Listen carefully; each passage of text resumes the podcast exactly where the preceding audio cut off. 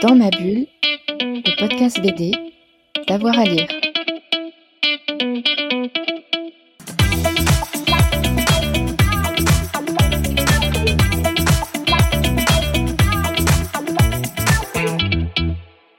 Alors, euh, on retrouve euh, beaucoup de bandes dessinées. Euh, on va dire qu'il y a une moitié, moitié BD argentine, une, BD une moi- une moitié BD franco-belge. Et euh, voilà, ça fait 100%, mais il y a aussi une partie de BD d'autres horizons, d'autres pays. Alors, euh, je vais, euh, je vais vous parler de deux bandes dessinées argentines et deux bandes dessinées françaises, je pense. Je. Euh, alors, pour commencer, Alberto Breccia, parce que bon, c'est mon, mon, mon, mon auteur, euh, euh, c'est l'auteur de ma vie, ou d'une partie de ma vie en tout cas. Et euh, bon, il y, a une- petite histoire courte qui s'appelle euh, Quand la marée monte se retire.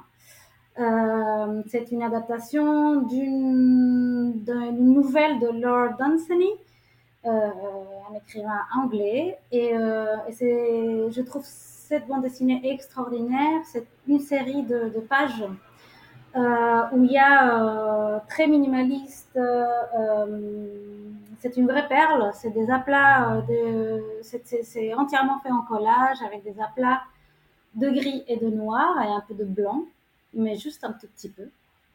Et, euh, ça raconte l'histoire de quelqu'un qui est mort euh, et qui parle depuis l'au-delà, en gros, pour résumer. Et, euh, et c'est absolument fascinant comment Breccia, avec euh, des aplats gris et noirs, avec des silhouettes, il va euh, créer toute une atmosphère hyper dense, hyper pesante, obscure, une atmosphère de l'au-delà.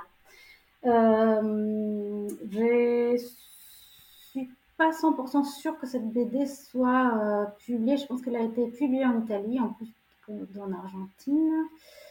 Je suis pas sûre qu'elle soit publiée euh, en France, mais euh, mais c'est voilà, une petite perle. Et après, pour faire un saut euh, vers, enfin cette, cette bande dessinée de Breccia, elle date des années 80. Euh, et alors, pour, pour revenir au pressant aujourd'hui, euh, je vais vous recommander, voilà, je ne peux pas vous montrer, mais je vous parle de, la bande dessinée euh, de Femi Mutancia, qui est un, auteur non-binaire, euh, auteur-autrice non-binaire euh, argentine, qui s'appelle Banzai. Et là, c'est une bande dessinée où il y a des traits, de la couleur, des textures. On peut aussi voir un peu, un peu l'héritage euh, euh, de la tradition de la bande dessinée argentine dans son œuvre, et aussi, y compris euh, d'Alberto Breccia. Il y a beaucoup, de couleurs. Il y a, c'est une histoire d'une femme qui, voilà, il y, a, une partie autofictionnelle qui se cherche et on voit, ses rêves et ses réflexions philosophiques. Euh, ce qui est intéressant aussi, c'est que cette bande dessinée est éditée par, une- un collectif qui s'appelle, euh, par une maison d'édition euh, qui s'appelle Feminismo Gráfico, euh, féminisme graphique, euh, où euh, à la tête il y a Mariela Alonso, qui est une chercheuse euh, argentine euh, féministe, de- de- des bandes dessinées euh, avec perspective de genre.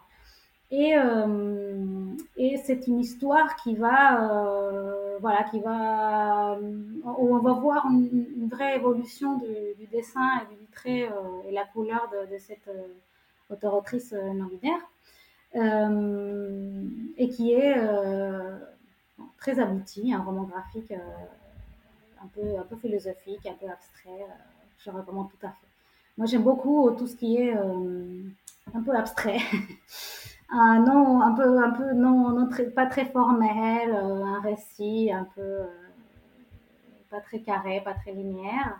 Donc c'est pour ça que je vous recommande euh, ces deux BD et il y a aussi je pour mon travail de recherche et, mes intérêts personnels je, je, m'intéresse beaucoup à ce qu'on appelle la bande dessinée du réel qui est une catégorie un peu trop générale mais euh, spécifiquement au, récit de patographie ou ce qu'on appelle l'autopatographie, c'est-à-dire le récit euh, des maladies, des problèmes de santé. Et donc là, j'étais bluffée par un, une BD qui est sortie il y a quelques années qui s'appelle Carnet de santé foireuse de Posla qui est absolument extraordinaire, qui parle de, sa maladie de Crohn, de euh, toute son expérience depuis les premiers symptômes euh, et après le traitement, un, parcours euh, pénible.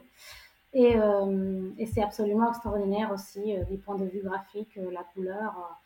Pareil, pour une autre BD qui est du même genre, pathographie ou autopathographie, Tête drôle de coco d'Emily Glaison. Euh, je trouve aussi, euh, ça, ça, a été, elle a été publiée cette BD il y a quelques années, mais je la trouve toujours, euh, enfin, je la conseille toujours parce qu'il y a euh, un registre très léger sur une problématique qui peut être très pesante et ça m'a, ça m'a touchée particulièrement parce que j'ai une histoire similaire à l'autrice de, de, cette bande dessinée. Elle raconte l'histoire d'un frère, d'un frère qui a des problèmes comme on dit en Argentine, de, capacités différentes, d'autres capacités, et euh, la difficulté dans le, rapport à la famille, euh, avec aussi des formations des personnages. Euh, voilà, effectivement, une, mise du graphisme au service, au service de, pas, seulement de, de, la narration, mais aussi des, sensations et du vécu du personnage. Voilà, je, voilà c'est tout. Dans ma bulle, le podcast BD, d'avoir à lire.